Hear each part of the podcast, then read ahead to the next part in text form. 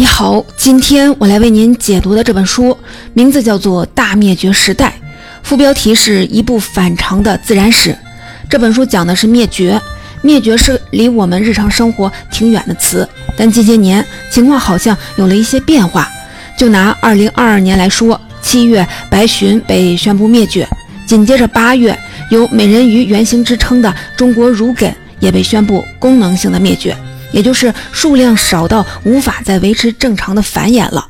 再到九月，白掌长臂猿和北白峡长臂猿同样被宣布野外灭绝。灭绝这个似乎远离日常生活的词汇，如今频繁地进入我们的视野，这似乎提醒着我们，是时候该来了解一下这步步逼近的灭绝了。今天的这本《大灭绝时代》并不是一本学术书籍，而是一系列自然报道的集合。一经出版，就受到了媒体与学界的一致好评，并且荣获了当年度的普利策非虚构写作奖。作者伊丽莎白·科尔伯特毕业于耶鲁大学，1983年开始作为记者为《纽约时报》供稿，之后又成为了《纽约客》杂志的固定的撰稿人。他对自然类的事件的出色报道闻名美国新闻界。在这本大灭绝时代当中，他一方面旁征博引，综述了这三百年间人类对物种灭绝的认识，同时他还带领我们去到灭绝的第一现场，用生动的笔调让你认识到灭绝远不是一个概念，而是每分每秒正在发生的事实。接下来，我将分成两个部分来为您解读这本书。第一部分，我们来了解一下美洲乳齿象、大海雀、有孔虫的灭绝。从这些已经发生的灭绝当中，我们可以勾勒出人类对于灭绝的科学发现史。第二部分，我们来了解此刻正在发生的灭绝，也就是由人类所造就的灭绝。我们借此想象一下这个星球可能的未来。我们首先一起来看人类是怎么意识到存在物种大灭绝这类事情的呢？在今天的我们看来，灭绝是个很基本的自然常识，甚至一个幼儿园的小孩儿他都知道恐龙从这个地球上消失了，它们灭绝了。但在三百年前，事情可没这么简单。古罗马博物学家普林尼花了很大力气写下了自然史，记录了真实存在的动物，也记录了神话故事当中的动物，但却丝毫未提及已经灭绝的动物。那时的常识是，人类和人类周围的所有的物种一直生活在地球上，并且将永远的这么生活下去。直到法国大革命时期，人们才第一次的提出灭绝这个概念。这一切要感谢一种叫做美洲乳齿象的动物。一七三九年，有个法国的男爵带着四百多人在美洲打仗，他们沿着俄亥俄河向下游前进。在一片沼泽地，队伍发现了成百上千片巨大的骨头，包括长达一米的大腿骨，还有和人手一样长的牙齿。男爵对这批骨头非常的着迷，命令队伍带上骨头前行。后来，队伍里很多士兵因为疾病死亡，战争也以失败告终，但这些奇怪的骨头却被完好无损地保存了下来。在很长的一段时间，研究者们说不清楚这批骨头出自什么动物。从獠牙股骨及大腿骨来看，像是来自一头大象；但从牙齿来看，又不可能是大象。后来有一位研究者说，这压根儿不是一种动物。他认为獠牙和腿骨属于大象，臼齿则是来自另一种动物，可能是一只河马。这样的讨论持续了半个多世纪，仍然没有定论。一七九五年，年仅二十五岁的居维叶来到巴黎，在法国自然历史博物馆当讲师。他不满足于当一名讲师，空闲的时候会去钻研博物馆里的藏品。很快，他就被那些来路不明的巨大的骨头深深的吸引了。他从牙齿入手，仔细的绘了图。他发现这种动物与当今大象有相像的地方，但也有区别，而且这种区别要远大于猛犸与大象的区别。因此啊，这应该算作一种全新的物种。他觉得这些牙齿表面上一块块的凸起，很像是乳头，所以他最终他就将这类的动物命名为乳齿象。确定了这是什么什么动物后，下一个问题又来了：这种动物去哪儿了呢？居维叶提出了一个大胆的看法，他认为这种动物已经不存在了，这是一种灭绝了的动物。他还认为这不是一个孤立的事件，应该还有其他灭绝的动物。在此之后，居维叶请欧洲其他地区的博物学家寄送了标本给他。到1800年，他发现了多达二十三种怪异并且已经灭绝的物种。居维叶由此认定，这个地球上存在过一个已经消失的史前世界，曾经遍布着已经消失的物种。他还推测说，地球上应该发生过多次的大灾变，正是这些灾变导致了这一系列物种的灭绝。自此，一个被称作物种灭绝的概念正式的被提出来了，并且逐渐的成为了权威。在这期间，也有学者提出了不同的看法，但都难以形成声量。直到另一个年轻人的出现。这个年轻人毕业于剑桥大学神学院，刚刚结束他长达五年的全球旅行。他叫查尔斯·达尔文。一八三一年到一八三六年间，达尔文受到邀请，随英国的考察船“小猎犬号”进行了一次环球旅行。这是一次收获颇丰的旅行。达尔文发现了种种地壳上升和下落的证据，比如最为明显的，海洋生物的外骨骼竟然沉积在远高于海平面的地方。他由此推论，地球始终啊在缓慢的变动，海洋在上升，陆地在下沉。正是这种变动催生了河谷、山脉以及其他我们肉眼可见的地貌。这种对地质的认识影响到了他对于物种的认识。随着掌握的材料和证据越来越多，他提出了著名的自然选择学说。这是一套完全站在了居维叶对立面的学说。居维叶认为是一场大灾难直接导致了物种的灭绝。而达尔文则认为，并不存在这样一场大灾难，物种的灭绝应该是自然选择所造就的。一个物种的灭绝了，是因为它进化成了一种更为适应自然的物种。这就像是地质变化一样，是个极其缓慢渐进的过程。达尔文的学说在当时神学占主导的世界引起了极大的争议，但凭借着充足的证据和严谨的论证，直到今天，它仍具有说服力。不过啊，达尔文对于灭绝的认识一直有一个很矛盾的地方，就在他提出缓慢灭绝的期间，有一种叫做大海雀的物种以非常之快的速度在这个地球上消失了。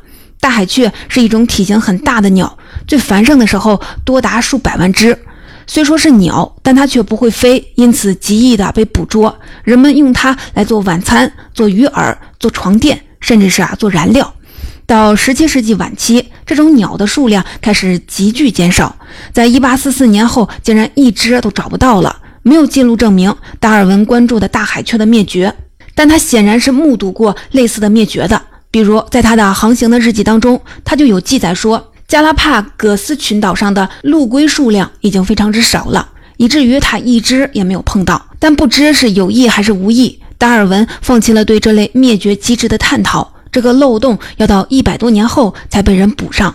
我们把时间快进到一九七零年代，当时一个叫做沃尔特的地质学家来到了罗马研究山脉的起源，陪同他的还有一名专长是研究有孔虫的意大利的学者席尔瓦。有孔虫这种古生物可以用来划定岩层的年龄和阶段。就在观察有孔虫的过程当中，两位学者发现了一件很奇怪的事情。在讲到这件奇怪的事情前，你首先呢要知道，在地质学家的眼里，一座山其实就像是一个千层的蛋糕，每一层对应着地球不同的生命时期。粗糙点来讲，最底下的一层对应着远古时期，最表面的一层则对应着当下这个时期。当时，席瓦尔在被称为“白垩纪”的那一层石灰岩层中，发现了大量的品种丰富的有孔虫。在这层石灰岩上面，紧挨着一层粘土层，其中没有任何的有孔虫，像消失了一样。再往上看一层，有孔虫又出现了，但品种变少了，并且非常的微小。席尔瓦将这个发现告诉了沃尔特，沃尔特也觉得非常的奇怪。沃尔特一直信奉达尔文那一套，认为物种的消失一定是一个逐步的过程。可这怎么去解释有孔虫突然消失，后来又出现了呢？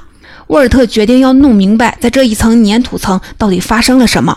沃尔特的父亲是知名的物理学家，得过诺贝尔奖。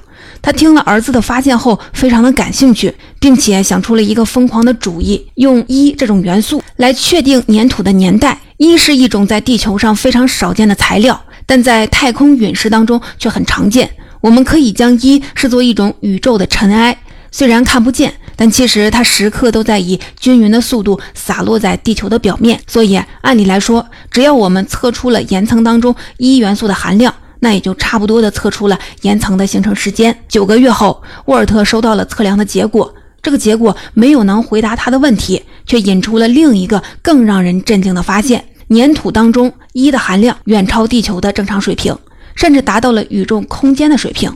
这是为什么呢？沃尔特和父亲参考了很多理论，但这些理论要么与数据不符，要么在进一步的检验中就被排除了。在钻了一年的死胡同后，他们大胆地提出了大撞击假说。沃尔特认为，在六千五百万年前，一颗直径长达十公里的小行星撞击了地球，撞地的瞬间释放出了相当于一亿兆吨天梯炸药水平的能量。随后呢，包含着大量一的漫天尘埃笼罩了整个地球。气温骤降，导致了一场物种的大灭绝。沃尔特的假说在一九八零年六月被正式发表。之后的几十年，支持这一假说的证据越来越多。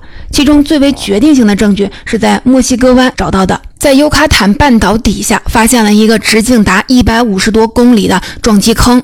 沃尔特直接将其命名为“末日陨石坑”。后来通过对海洋化石的全面分析，人们发现这样的大灭绝还不止一次。它发生过五次，最早是在四点四五亿年前的奥陶纪末期灭绝，然后是泥盆纪晚期灭绝、二叠纪末期灭绝、三叠纪晚期灭绝，再到白垩纪末期灭绝。起初，人们认为这五次灭绝都是小行星撞地球所致，但后来的证据显示，最早那次奥陶纪灭绝可能是冰川作用所致。第三次的二叠纪灭绝似乎也是由于气候的变化造成的。不过那次不是变冷，而是变热，这一变就消灭了地球上百分之九十的物种。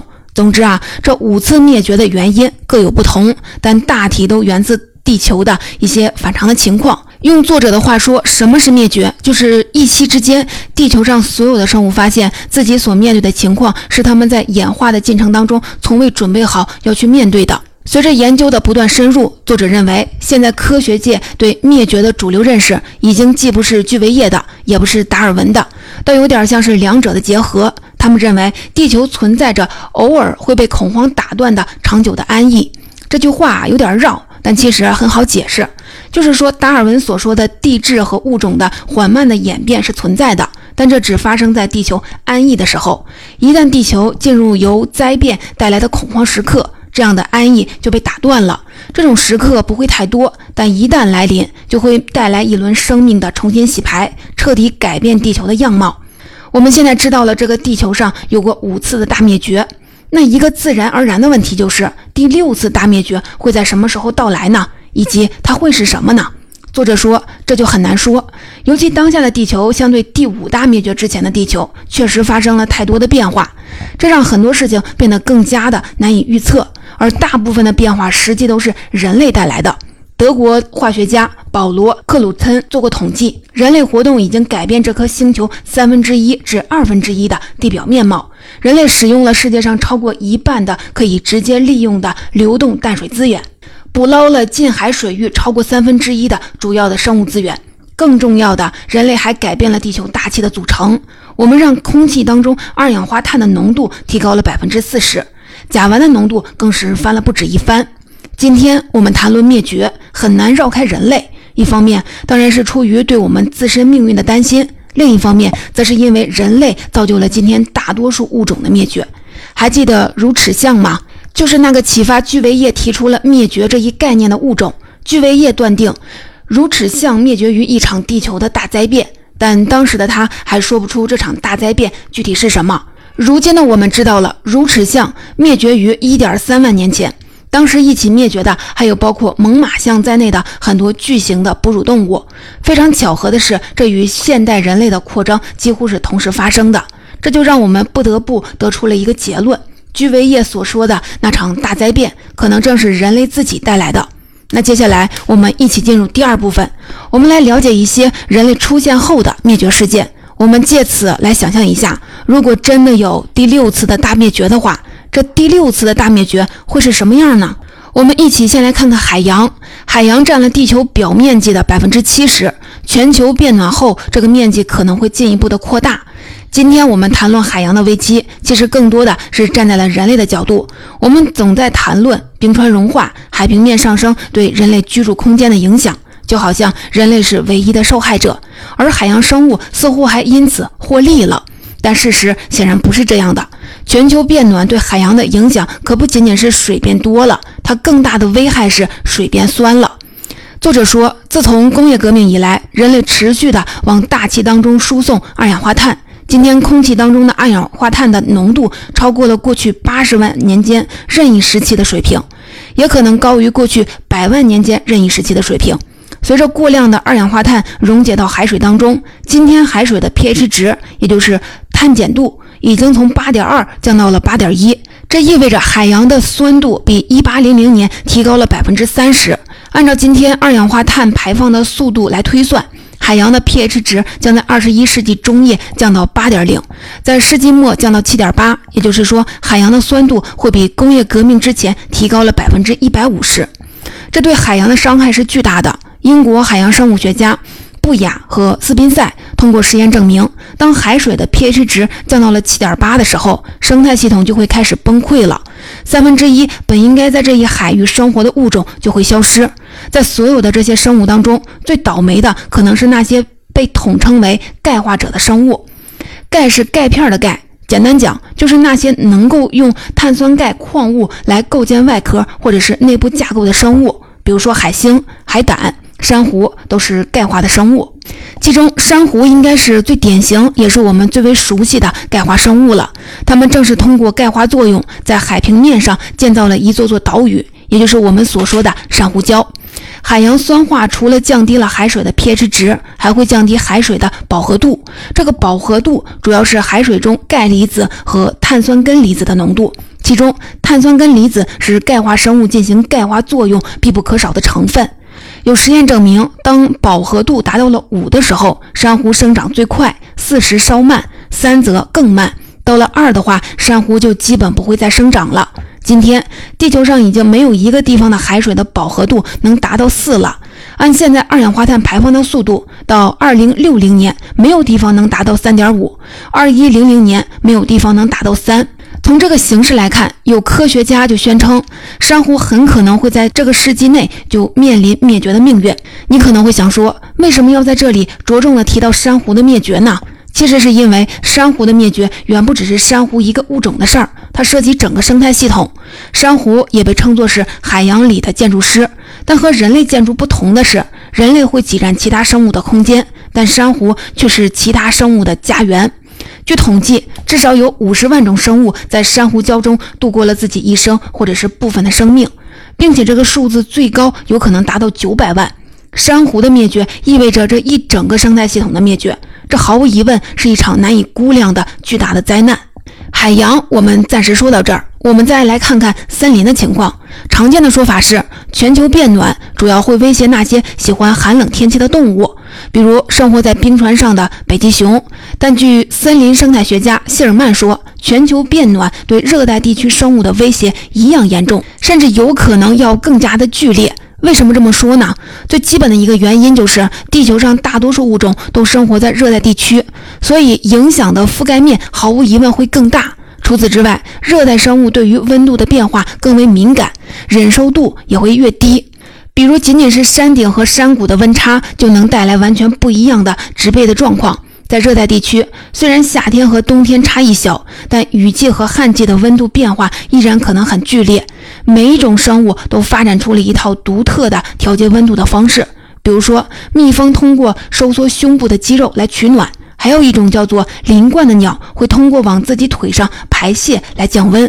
鳞冠向腿上排泄的频率高达每分钟一次，而树木呢，它们的方式是迁徙。谢尔曼在安第斯山脉的特定区域跟踪观察了树木对气候变化的反应，他们发现全球变暖使得树木的各个属系以平均每年二点五米的速度向山上爬，其中有一种叫做鹅掌藤的植物。主要生长在中国台湾地区，它以每年将近三十米的速度在往山上爬，几乎算得上是植物界的狂奔了。但也有一种植物，比如说欧洲的冬青，它们则显得很迟钝。当其他植物都在行动的时候，它们却坐在那儿没怎么动。对于这些没能力及行进的植物来说，它们只能沉默地忍受着气候的变化，并最终面临灭绝的命运。有很多人就质疑。在地球的历史上发生过这么多次巨大的气候变化，难道地球上的物种没从中进化出一点应对的能力吗？物种当然有进化出一些能力，但这些能力根本不足以应对当前气候变化的速度。要知道，今天的全球变暖比之前任何一次冰川期结束时的变暖都快了至少十倍。为了跟上这个速度，所有的生物迁徙或适应的速度都至少要快上十倍才行。显然，不是所有的生物都能做到这一点。即使我们假设所有的生物都能加快速度迁徙到适合它们生长的气候地区，但仍然有生物会因为无处可去而灭绝。据一些生物学家的研究，在这种情况之下，如果乐观一点点，将变暖的速度维持在一个较低的水平，那仍然会有百分之九到百分之十三的物种在二零五零年前被划定为灭绝。而如果用当时他们以为最高水平的全球变暖，这个数字是百分之二十一到百分之三十二。不管怎么样，都是灾难。以上我们讲到的是由于较为大型的人类生活生产活动导致的地质和气候的变化，从而对海洋和森林所造成的影响。但很有必要一提的是，有时候仅仅是最简单的人类活动也会给其他的物种带来灭顶之灾。比如说，我们的出行，在人类出现之前，长途旅行对于大多数的物种来说是非常困难的，甚至可以说是不可能的。物种如果想要去另一片大陆，基本上只能靠地壳板块的移动。你可以想象这个过程会多么的漫长。但人类彻底地打破了这个局面，我们在全球范围的流动迁徙，直接带动了其他各种物种的流动迁徙。据统计。每二十四个小时当中，仅仅是海洋上的轮船行驶时压出舱水这种动作，就会有一万个不同的物种被转移到世界上别的地方。这些来到全新地方的物种，不可避免的将面临两种情况：一种是它们难以适应，没能存活下来。另一种是他们成功的定居，然后凭借没有天敌的优势展开爆发式的繁育，最终彻底的摧垮当地的生态系统。最为著名的例子就是棕树蛇。这种瘦长的蛇在二十世纪四十年代藏在军事的货物当中，被带到了关岛。之后的几十年间，这种蛇以非常惊人的速度繁殖，达到了每一百平方米就能有六条。它们几乎吃光了所有能吃的本地动物，让这座岛屿彻底的变成了一座蛇岛。比起这种可见的物种入侵，还有一种不可见的入侵要更为恐怖。这就得讲到了巴拿马金蛙的故事了。蛙作为一种两栖动物，是这颗星球上最为出色的幸存者之一。它们早在恐龙出现前就在生活在这个地球上了，但如今它却以非常惊人的速度消失。早在2002年，在以盛产巴拿马金蛙闻名的小镇。埃尔巴耶及其附近的地区几乎很难再找到一只金蛙了。科学家花了很长的时间研究这背后的原因，但一直没什么成果。直到一位兽医病理学家注意到蛙的皮肤上有一种很奇怪的微生物，通过显微镜的鉴定，这是一类叫做弧菌的真菌。弧是水壶的壶，这下真相就出来了。这种真菌干扰了蛙类。皮肤吸收电解质的能力，使它们患上了类似心肌梗死的疾病，最终导致了他们的死亡。如今，这种弧菌几乎横扫了地球上的每一寸土地，这意味着金蛙可能就再无存身之地了。甚至不只是金蛙，有科学家宣称，所有的两栖动物可能都再无生身之地了。其中有一些物种，我们还没有发现它，就已经失去了它。有的人可能就会说，这都只是因为这些物种太过弱小了，它们只能面临被淘汰的命运。这正是达尔文所说的“物竞天择”。这句话虽然有些高傲，但也不是全无道理。从古至今，物种的淘汰每时每刻都在发生。但值得提醒的是，眼下物种淘汰的速率似乎和以前不太一样。比如说，我们刚刚说到的两栖动物，它们的淘汰速率比合理的速率高了四万五千倍。除此之外，还有很多物种的淘汰速率也接近了这个水平。根据估计，全部淡水软体动物物种的三分之一，全部哺乳动物物种的四分之一，全部爬行动物物种的五分之一，全部鸟类物种的六分之一，它们都在快速的被淘汰。这就让我们不得不承认，眼下正在发生的远不是一次淘汰，而是一次完全可以比拟前五次大灭绝的又一次的大灭绝。这是头一次，我们不用去化石里寻找大灭绝的痕迹，它就发生在我们的眼前。总结：以上就是这本书我想跟您分享的重点内容。下面我们一起来简单的总结一下。